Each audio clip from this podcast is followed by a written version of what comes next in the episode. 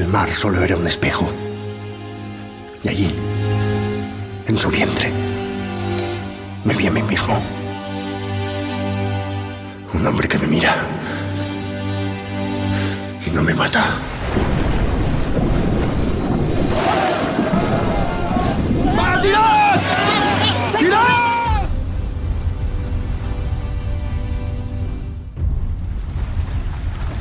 Tienen las armas.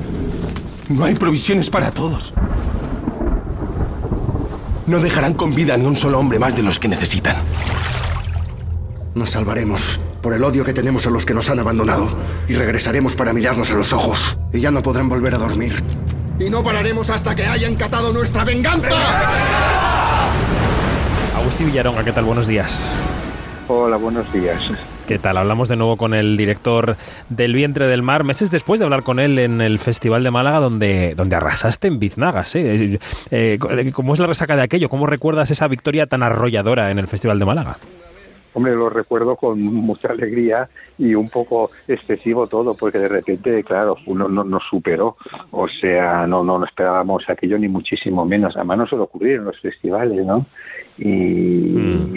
fue, fue una maravilla, porque además conseguimos que una peli de repente la, era la primera pase que se hacía en España, así importante, y fue darse a conocer enseguida la película gracias a esto. Mm, totalmente. Eh, ¿Por qué mm. crees que esa película conectó también con el jurado? ¿Por qué crees que le dieron tanto amor en forma de biznagas? Eh, eh, puede ser porque evidentemente es una lectura universal de un, tema que nos toca muy de cerca a todos, porque mm, lo valoró también, pues eso, tu trayectoria, tu figura. Yo, creo que se unieron varios factores, ¿no? Para que la película tuviera ese carro de premios. Sí, hombre, yo creo que influyen muchas cosas. Influye pues que gente del jurado pues pues se decantase más para un tipo de cine así que para otro tipo de cine, eso punto uno. Y punto dos, pero yo ya vi incluso en las proyecciones normales para público, yo notaba que la película entraba bien, siendo una película, dijésemos, que dices, bueno, no es la típica película así, dijésemos, comercial al uso, y sin embargo entraba muy bien, se sigue con facilidad y toca un tema que quieras que no la gente es sensible a él.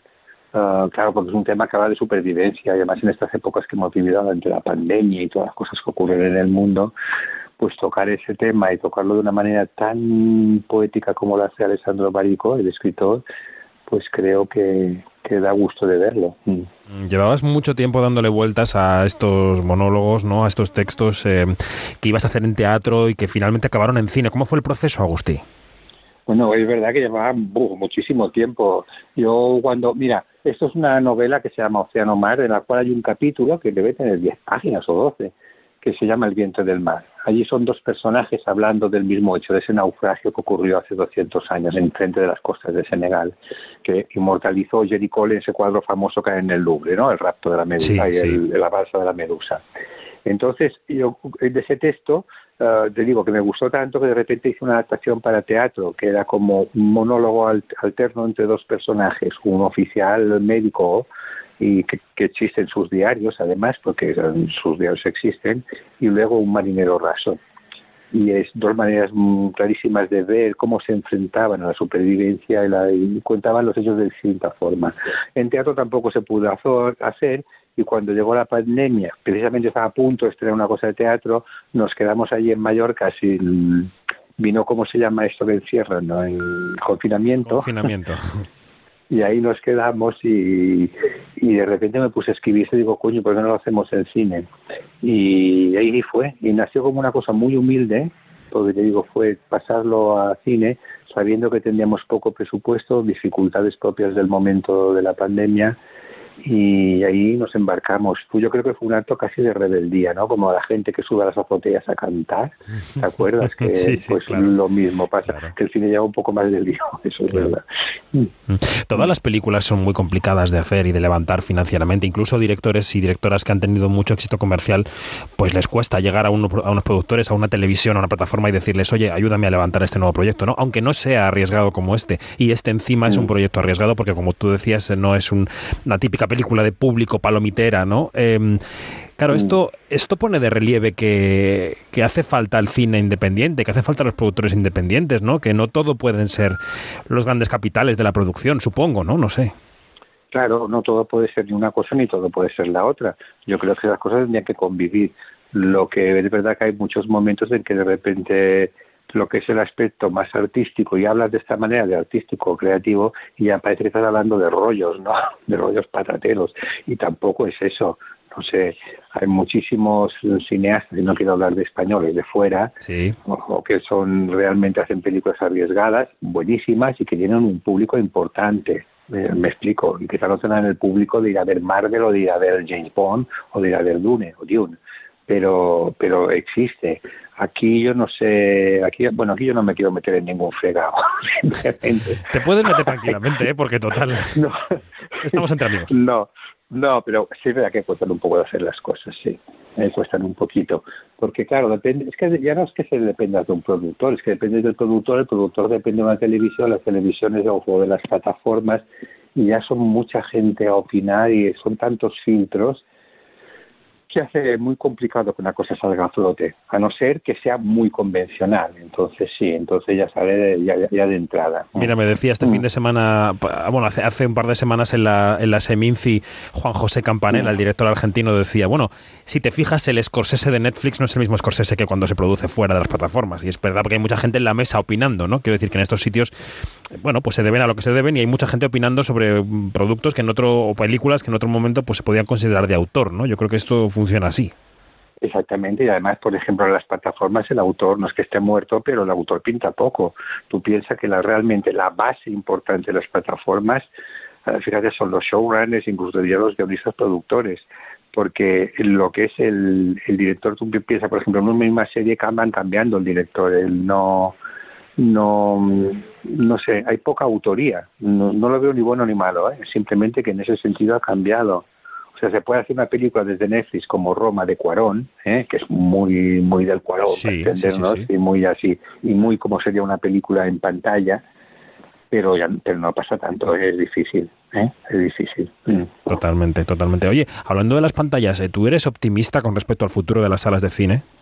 No, no lo soy en absoluto porque soy creo que soy realista y lo miro ya era un problema antes de que viniese la pandemia la pandemia fue como una estocada y yo no creo que se acaben de recuperar. No creo, no creo. Y además son, son mucho negocio perdido detrás porque hay muchas familias en los cines y exhibidores. Todo, todo yo creo que todo esto va a, bueno, no va a cambiar, está cambiando, ya ha cambiado. Ahora, nunca sabes porque es como cuando empezaron los DVDs y los VHS y todo aquello. que parecía pam, gran drama. Pues yo que sé, todo va cambiando y adaptándose y en ese sentido yo creo está por ver a lo que va a venir. lo que es seguro, eh, yo creo que las, las salas peligran, pero lo que es seguro, lo que no peligra es el cine. ¿eh? Ahora la forma de verlo sí que va a ser totalmente distinta y a saber dónde nos, a saber dónde iremos a parar, a saberlo.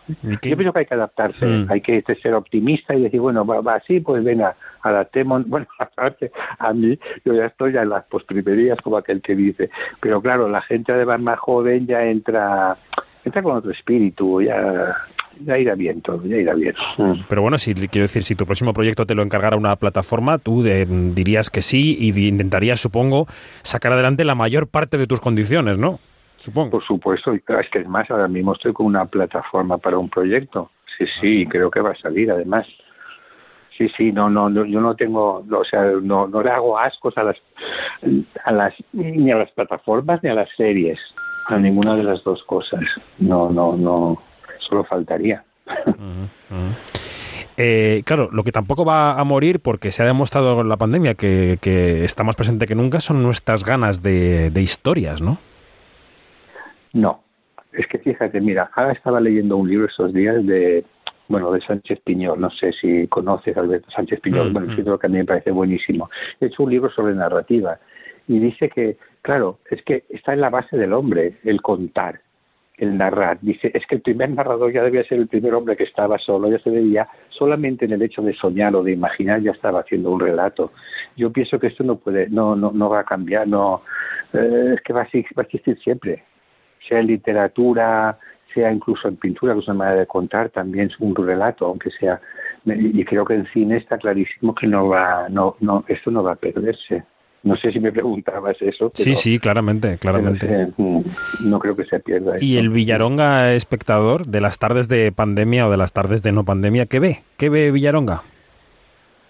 Bueno, pues veo, pues no sé de todo. La tele la veo poco, pero la veo también. Mira, sobre todo intento estar en, no, no perder el pulso de lo que ocurre socialmente en el mundo, ¿no? Y entonces voy picoteando muchas veces de series en diferentes plataformas, también ver en la tele qué es lo que se está moviendo más, pero eso para no perder el pulso de lo que, de, cómo la gente ve las cosas, ¿no?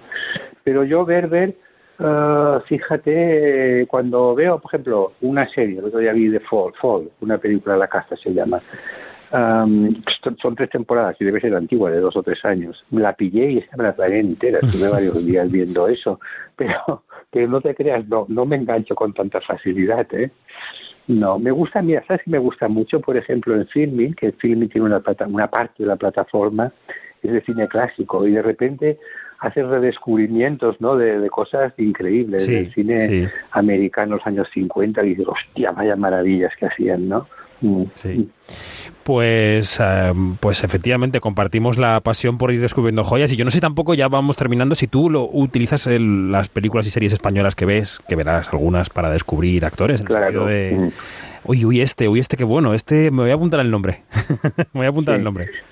Pues sí, eso lo haces, no solamente en el cine, sino en el teatro, porque a mí me gusta mucho el teatro y voy y de repente sí, claro, hay gente, mira, no, no puedes dar abasto de con la gente que te gustaría trabajar, al menos a mí me pasa. A mí los actores me gustan muchísimo, o sea, el, trabajo en el cine para mí es importantísimo el actor dentro de una película.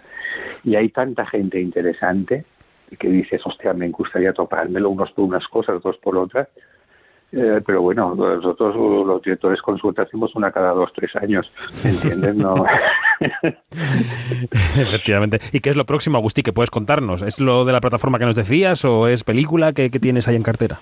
No, pues lo próximo es película porque es una cosa que estaba pendiente y entonces, pues yo creo que vamos a empezar ya después de, ya en enero, ¿eh? porque de hecho ya está todo conseguido, está la pasta, está hecho incluso un casting, está muy, muy, muy avanzado y es como una especie de comedia, fíjate, una comedia un, poquito macabra a veces, ¿no? Pero no, es una comedia muy tierna también. Es muy en línea Little Miss Sunshine o Billy Elliot, o, ¿sabes? Que es medio social, pero de gente, mm, ¿cómo se dice? Mm, pequeña, no sé, es una historia de una abuela con dos nietos que se han quedado encerrados en una casa y bueno, no cuento más de argumento porque es igual, no pero, pero, pero esta sí es, ese tono gracioso y amable, sí, que no lo he hecho nunca. Pues deseando, deseando ver ese tono de, de Agustí Villaronga. Agustí, gracias y que vaya bien este mm. vientre del mar en taquilla en lo posible en esta, en este otoño tan raro, no de taquilla, pero bueno, que vaya, que vaya muy bien. Ojalá, y si no en filming, que también se puede ver allí Eso es, eso es. Un abrazo fuerte, Agustín. Gracias.